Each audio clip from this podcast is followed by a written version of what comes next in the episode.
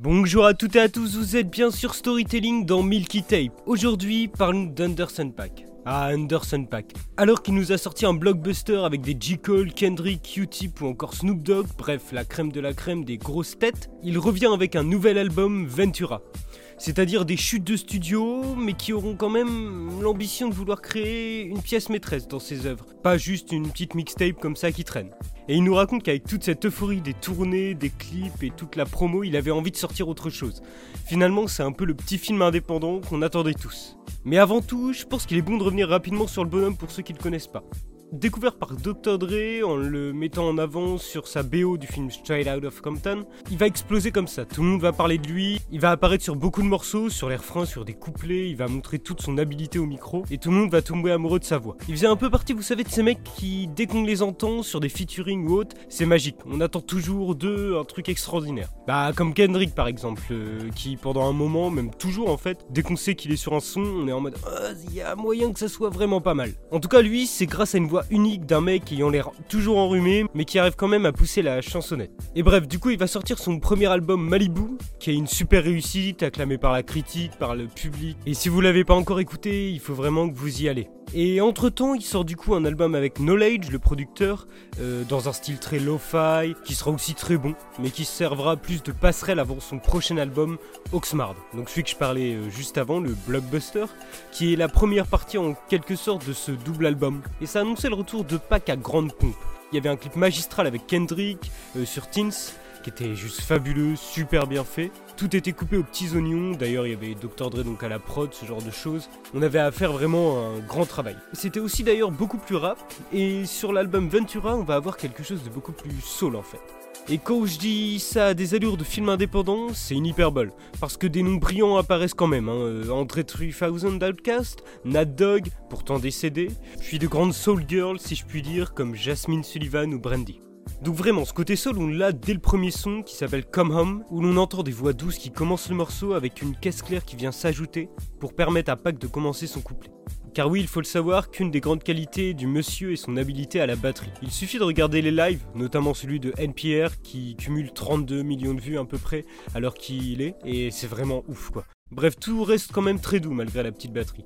Et Pac va nous chanter une balade où il supplie sa bien-aimée de revenir à la maison. Mais tout le sel du morceau, on va pas se mentir, c'est le couplet d'André 3000. Il y a une guitare qui vient dynamiser le tout et il va enchaîner entre divers cadences, une fois reposée, une autre fois virulente. D'ailleurs, il y a aussi Bee Gees, euh, Chicago Kids ou encore Sir qui viennent apporter leur soutien aux vocaux du refrain. Et dans le même esprit, on va avoir Winner Circle, un synthé au début et des kicks qui partent en impro à la moitié du morceau. Et il y a un travail sur les vocaux où de nombreuses voix viennent s'interposer pour constituer des mimiques gospel. C'est là où s'effectue le changement de prod en toute discrétion, avec un verset beaucoup plus énervé de Pac. Bien sûr, les thèmes restent très semblables sur tous les morceaux, donc on va avoir du sexe et de l'amour, mêlé à la rage qu'elle peut entraîner. Le deuxième single qui nous avait balancé démontrait bien l'idée. Make It Better est une balade amoureuse sur le temps qui effrite la relation. Les souvenirs qui s'effacent et donc les nouveaux qu'il aimerait recréer. Retrouver cette petite folie du début. Si le titre est efficace et marche très bien sur les ondes, on a tout de même en face de nous l'un des morceaux les plus faibles de l'album d'après moi. Parce que dès que l'on tombe sur Reaching Too Much, on a le morceau définissant les deux penchants de l'album. En effet, le titre est en deux parties.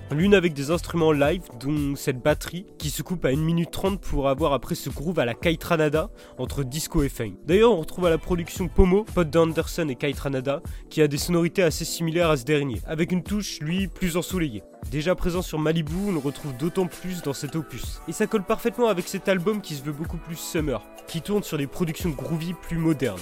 D'ailleurs, contrairement à Oxnard, il n'y a pas tout un orchestre à la barre.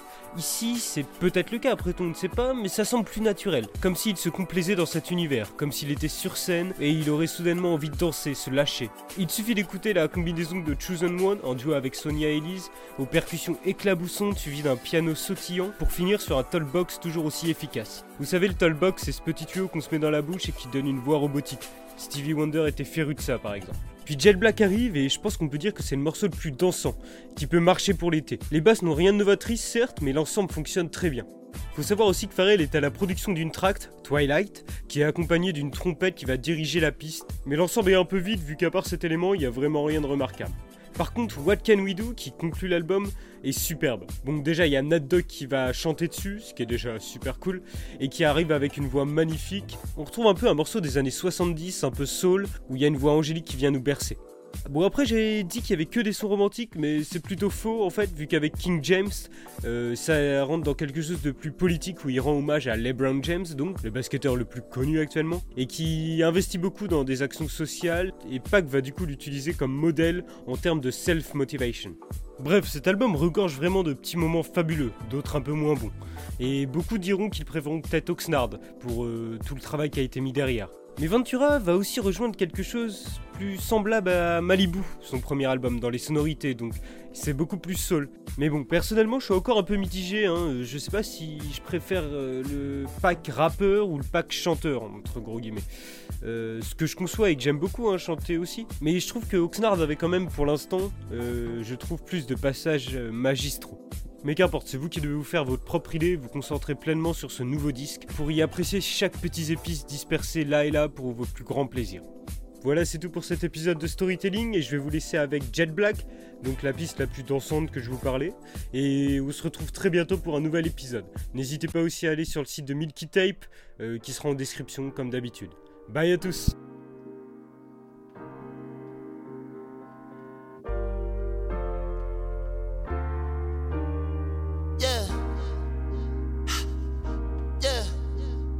was a fan, but a friend didn't care. I like the ones who buy their own damn beers. If you want to toast to the life that you live, pour enough shots for the whole year. Jet black hair, baby, jet black hair. Matte black Jeep with the Rubicon grill. Who it's been a while, baby, don't go there. Who it's been a while, baby, come here. Shape like pear, baby, jet black hair. You bought the drinks and I paid no care. Hold a nigga down, don't go nowhere. Who it's been a while, baby, come here. We peeking.